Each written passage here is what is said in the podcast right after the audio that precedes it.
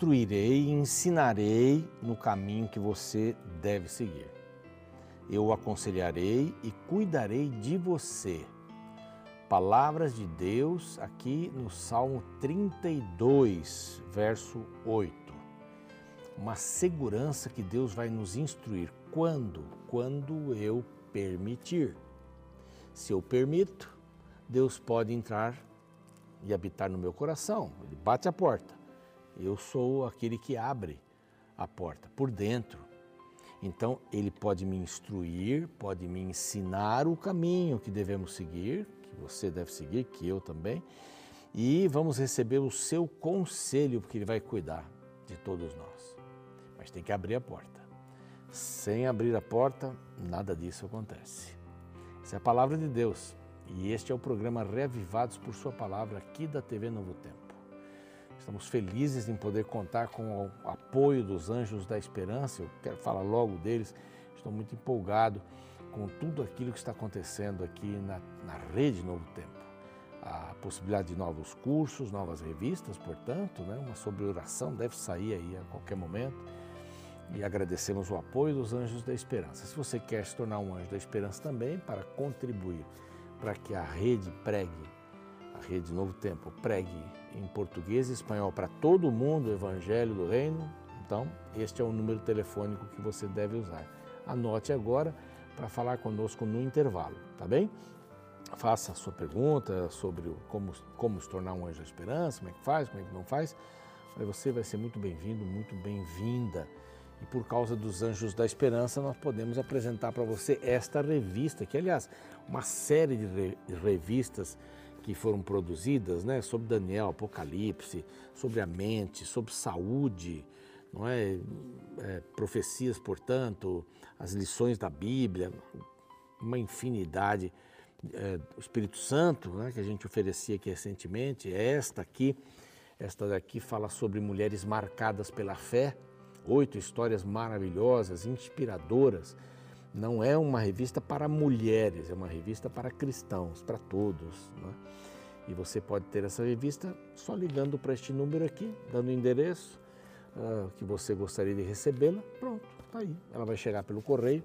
Enquanto isso, você pode se inscrever no curso bíblico pelo WhatsApp. Esse número aqui é do WhatsApp. Você escreve Vida Espiritual, o nome do curso e você vai estar recebendo na hora, praticamente na hora, ali o contato, as perguntas, você responde, quer parar, para um, dois dias, volta de novo, está lá no metrô. Ah, fantástico, fantástico. Eu fiz o curso, gostei bastante. Queremos dar um abraço muito carinhoso para você que está aí na TV, nos acompanhando sempre. Né? Encontro muitas pessoas que dizem que estão nos vendo às seis da manhã, às três da manhã também. Um abraço para todos vocês também para aqueles que estão conosco no NT Play, eh, no Deezer, no Spotify, ouvindo o programa e no YouTube. Que pessoal sensacional no YouTube, uma família, dão aí motivação para a gente, dão alguns puxões de orelha também de vez em quando, a gente precisa e merece. E também temos um grupo de oração grande ali, as pessoas pedem oração, já tem gente orando desde manhã até, e aquilo fica, não é? Eh, no YouTube, nas mensagens, as pessoas voltam, respondem, gostoso. Não está inscrito ainda? Então se inscreva. Nós temos quase 400 mil pessoas inscritas. Está faltando você lá, hein? Tá bom? Aqui, ó. Reavivados por Sua Palavra, NT, esse é o nosso canal. Vai lá, dê o seu like, clique no sininho para receber as novidades e copie o link para passar para os amigos também ok? Bom, vamos começar um novo livro. Estamos entusiasmados com o livro de Juízes. É um livro que tem alguns episódios tristes, bastante tristes, mas tem a mão do Senhor também. Então, depois do intervalo, vamos começar Juízes.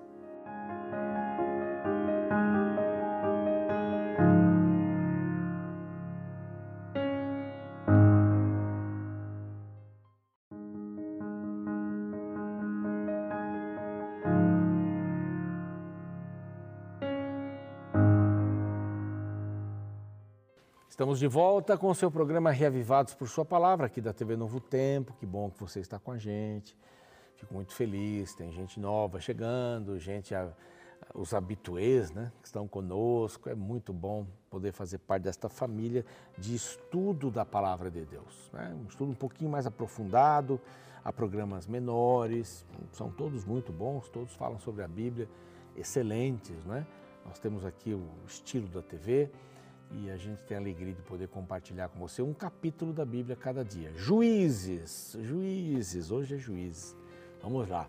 Um livro escrito assim, pensa-se entre 1400 e 1050 antes de Cristo, né? Sabe que é do contrário, né? O maior vem primeiro, o menor porque vai diminuindo.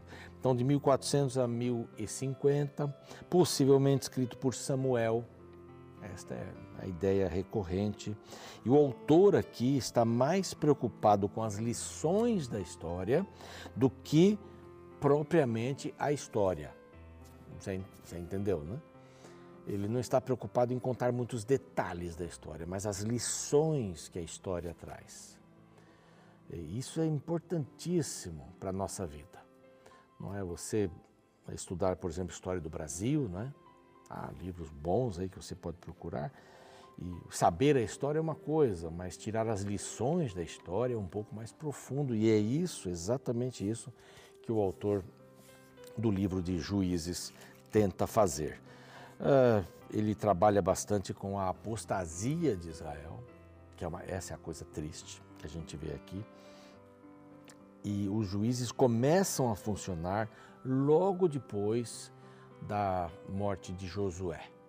Deus não pediu para Josué indicar um nome ou disse, olha, quem vai substituir você é o fulano da tribo tal, da sua tribo, seu parente, né, seu genro, aí, seu sobrinho, aliás, que é o Toniel, né, que virou o primeiro juiz a ser mencionado aqui, mas uh, não teria mais alguém como. Uh, agora, o povo tinha que se unir para conquistar o resto das cidades que deveriam ser conquistadas, que foram deixadas por, né, conquistar e tirar aquele povo de lá.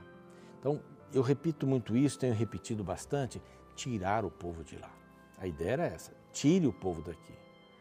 Né? Estirpe, anule, que eles queimem como palha, porque eles vão fazer muito mal para vocês, como fizeram. A história comprova isso.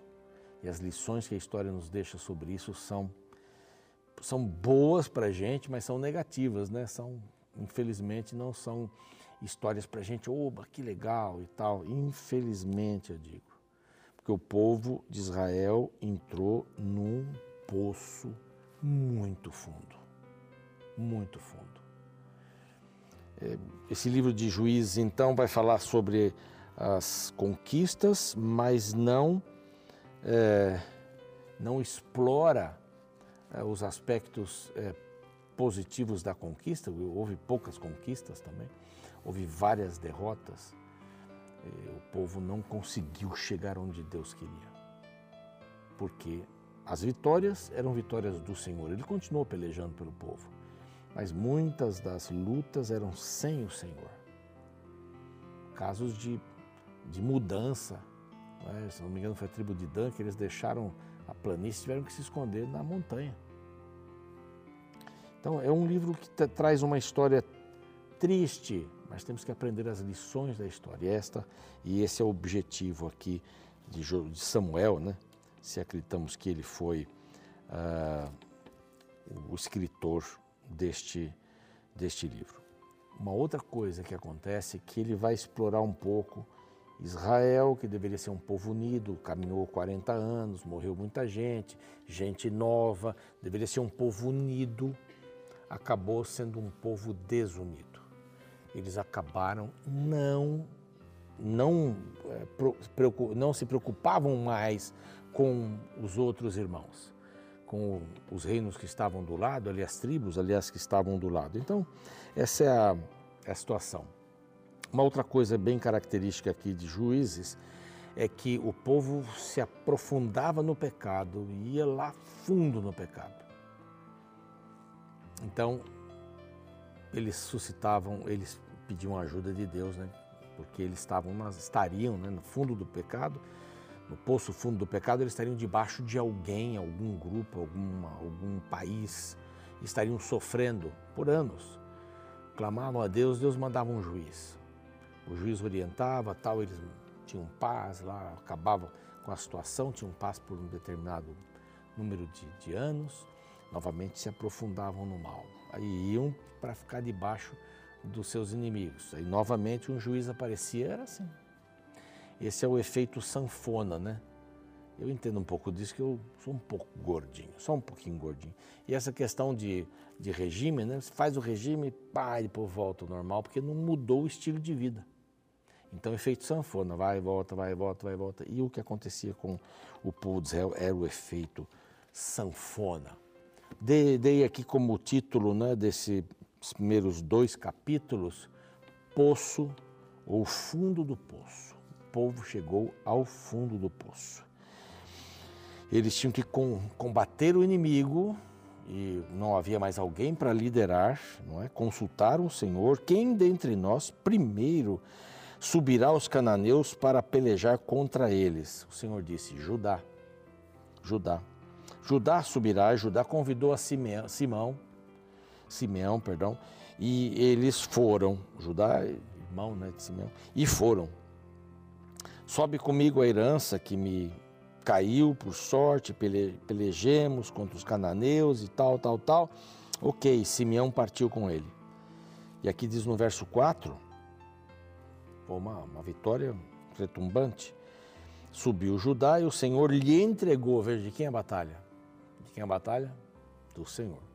O Senhor lhe entregou nas mãos cananeus e os ferezeus e feriram deles em Bezeque dez mil homens. Dez mil homens. Aí fala de Bezeque, que pelejaram contra os cananeus e tal. Adoni Bezeque, porém, fugiu, mas o perseguiram, prenderam cortaram os polegares das mãos e dos pés. E esse então disse, né, 70 reis a quem haviam sido cortados os polegares das mãos e pés, acompanharam ou apanharam migalhas debaixo da minha mesa, assim como eu fiz, assim Deus me pagou. E o levaram para Jerusalém e morreu. Esse Adoni Bezeque, ele tinha feito isso com 70 reis cortado polegar, mãos e pés, né, o artilho maior do pé. Então, Israel fez a mesma coisa. É colher o que plantou, né? Colher o que plantou. A gente sempre colhe o que planta, viu? Se você planta tomates, você não vai colher laranjas. De jeito nenhum. Não vai. Então não adianta esperar que o tomateiro lhe dê laranjas. Na vida é assim, você semeou, você mentiu, você foi desonesto, é um bumerangue. Isso volta, volta sim, com toda certeza. Bom, eles trabalharam, os filhos de Judá também pelejaram contra Jerusalém, olha aí, Jerusalém aparecendo, os jebuseus. É, eles ganharam a, ganharam a batalha, mas não conseguiram entrar na cidade. Só no tempo de Davi que eles ocuparam Jerusalém. E ela se tornou a cidade de Davi e o centro é, religioso também. Então eles foram lá, é, tomaram a espada e tal. Partiu Judá contra os cananeus em Hebron. Lembram-se Hebron que Caleb pediu é, para um monte, uma dificuldade para ainda poder é, desembanhar a sua espada e poder lutar? Então, Cesai, Aimã e Talmai eram filhos dos gigantes, né? Os mesmos gigantes que afugentaram o povo de Israel lá em Cades Barneia, quando dez espias voltaram e disseram, não, não dá, tem gigantes, tem gente forte lá, não, não adianta, não devemos ir de jeito nenhum. Bom, e aí começa a falar sobre Otoniel, para dar essa introdução e depois colocá-lo como o primeiro, vamos ver isso daqui a pouquinho, como o primeiro juiz, mas ele já vem, aparece, opa, tô aqui, ah, já vem é, Otoniel, que, que era o sobrinho de Caleb. Caleb disse que quem tomasse Debir, ele daria a Axa, sua filha, pois ele conseguiu, ele era bom, bom de guerra, podemos dizer assim. E aí Axa disse assim, puxa, meu pai deu uma propriedade para nós que não tem fontes, nós precisamos de fontes de água. Então vai lá conversar com meu pai. Parece que ele não era muito bom de conversa assim. Ela mesma foi e pediu e Caleb deu uma área de fontes, água, água era muito importante né, para ele lá. Portanto, uma mulher bastante dinâmica, bastante ativa. Aí vem outras conquistas, outras conquistas. Então, aqui diz da cidade das Palmeiras, é, que, que deve tá, estar se referindo a Jericó, era assim conhecida. É, os, filhos, os filhos de Queneu, sogro de Moisés, subiram. Os Queneus eram, eram parentes né, de, de Moisés, subiram ao deserto de Judá, que está ao sul de Arade, foram e habitaram com este povo. Então, lá numa região é, que, próxima dessa antiga Jericó. Foi-se, pois, Judá com Simeão, ainda mais, e pegaram mais cananeus, tomou uh, Judá a Gaza, Asquelon e Ecrom, terras dos filisteus. Também filisteus deram um trabalho tremendo para o povo de Israel, estavam sempre indo em calço. No tempo de Davi estavam mais controlados, de repente eles saem debaixo. E aqui eles conseguiram pegar algumas cidades bastante importantes. Né? Porém, diz aqui, eles tomaram as cidades, porém esteve o Senhor com Judá, tal, tal, tal, despovoou as montanhas, porém não expulsou os moradores do vale, porquanto tinham carros de ferro, lá na Filístia. Os filisteus tinham carros de ferro, não vamos expulsar. Eles acabaram lutando mais na montanha. Então, não tiraram o povo. Eles tinham que tirar o povo. E como Moisés dissera, lá em Hebron, Caleb expulsou os três filhos de Anak. Aí entra Benjamim também na história, os filhos de José entraram, conquistaram também. E a partir do verso 27, a gente encontra várias tribos que tentaram tirar é, povos, reinos do seu lugar e acabaram não conseguindo, foram derrotados. São seis aqui. Manassés não expulsou os habitantes de Bet-Seá. Por assim, não expulsou. Não, eles eram mais fortes. Mas ele sujeitou esses cananeus com trabalhos forçados, mas não tirou, não conseguiu tirar. Efraim não expulsou, verso 29. Zebulon, verso 30, não expulsou. Os cananeus continuavam sujeitos a trabalhos forçados. Asser não expulsou. Naftali não expulsou, verso 33. Verso 34, Dan não expulsou os amorreus. Eles ficaram lá para trabalhos forçados. Aí a coisa começa. Não tinham forças, foram sozinhos sem o Senhor. Então são todas essas coisas que a gente precisa analisar.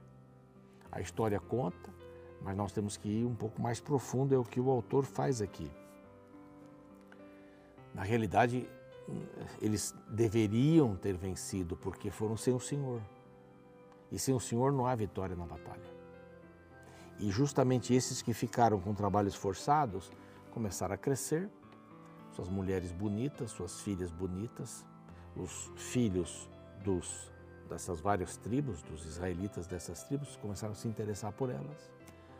Os filhos deles começaram a se interessar pelas meninas judias, e aí começaram a formar famílias, e traziam os seus deuses e já não sabiam mais, se esqueceram ah, das coisas que deveriam eh, ter desenvolvido. Os sacerdotes não liam mais o livro da lei a cada sete anos, que essa era a proposta de Moisés. A queda começou quando eles deixaram a palavra de Deus. Isso é muito triste. Eles começam a entrar num poço fundo. O capítulo 2 vai falar um pouquinho mais sobre isso. Mas todas as vezes nós deixamos a palavra de Deus, nós nos metemos num poço fundo. Nós temos que fazer a nossa parte, buscar a palavra de Deus todos os dias. É isso que nos alimenta espiritualmente. Você não está lendo a Bíblia? Deveria começar. Porque é isso que enfraquece a sua vida. E o povo de Israel entrou num poço fundo porque colocaram a palavra de Deus de lado. Os filhos já não sabiam mais quem era Deus, o que, era Egito, o que, era Cades Barné, eles não sabiam quem era Josué, quem era Moisés, não sabiam mais nada. Mais nada. Convido você a estudar a Bíblia com a gente todos os dias. Vamos orar? Senhor Deus, nós queremos colocar nossa vida nas tuas mãos. Este livro vai nos surpreender. As histórias de Israel, as vitórias, aí várias de Judá, várias derrotas das outras tribos, pelo menos seis tribos não conseguiram completar, não foram com o Senhor para a guerra, Aí uma lição muito importante. Começaram a se afastar da tua palavra. A liderança começou a não ler mais a palavra em público e o povo caiu numa descendência brutal. Se esqueceram do Senhor. Nós não queremos nos esquecer de quem tu és como Salvador, como Criador, como mantenedor da vida. Então ajuda-nos a buscarmos na tua palavra, em nome de Jesus. Amém. Fico por aqui, o programa segue e amanhã a gente vai para o capítulo 2 de Juízes. Até lá. Conta-se uma anedota sobre dois viajantes que encontraram um urso na estrada. O primeiro subiu numa árvore e se escondeu. O outro, apavorado, resolveu se jogar no chão e se fingir de morto. O animal chegou perto, cheirou as orelhas dele e foi embora. Dizem que um urso não mexe com quem está morto. O que estava na árvore desceu e perguntou ao companheiro o que é que o urso tinha cochichado. Então, com um olhar de decepcionado, o cidadão disse: Ele me disse para não viajar mais com quem abandona os amigos na hora do perigo. De fato, a amizade verdadeira é aquela que se prova no momento da adversidade. Existe um interessante pensamento que declara: a melhor época de fazer amigos é antes de precisar deles. Infelizmente, muitos ditos amigos só estão ao nosso lado quando tudo está bem. E a verdade é que na prosperidade, nossos amigos nos conhecem. Na adversidade, nós ficamos conhecendo quem são realmente nossos amigos. A Bíblia insiste em nos dizer que quem deveria ser nosso maior amigo é Deus. Ele nunca nos abandona e se dispõe a estar conosco em todos os momentos. Esta mensagem pode ser vista logo no primeiro capítulo do livro de Juízes. Nesta sessão, são mencionadas diversas conquistas que os filhos de Israel realizaram após a morte de Josué. Porém, um detalhe não é esquecido na Bíblia: cada vitória conquistada não era fruto meramente da força humana, Deus era o fator principal por detrás de cada sucesso do povo. Veja o verso 22, que deixa esta verdade bem clara. Subiu também a casa de José contra Betel, e o Senhor era com eles. Juízes inicia mostrando que, mesmo com a morte de Josué se aproximando, o povo de Israel não estaria sozinho, pois o Deus de Josué continuaria com eles. Ele era o amigo fiel que iria com eles para o campo de batalha e não os abandonava quando as coisas davam erradas. E sabe, o mesmo Deus amigo da Bíblia quer fazer amizade com você. Ele quer estar ao seu lado nas batalhas que você trava diariamente. Aceite esta amizade e coloque Deus no seu cotidiano. Faça dele alguém realmente em sua vida. Afinal, você pode ter dez amigos, ir com nove, conhecer oito, conversar com sete, festejar com seis, se abrir com cinco, contar com quatro, chorar com três, precisar de dois só não pode esquecer de um, de Deus, porque Ele nunca se esquece de você.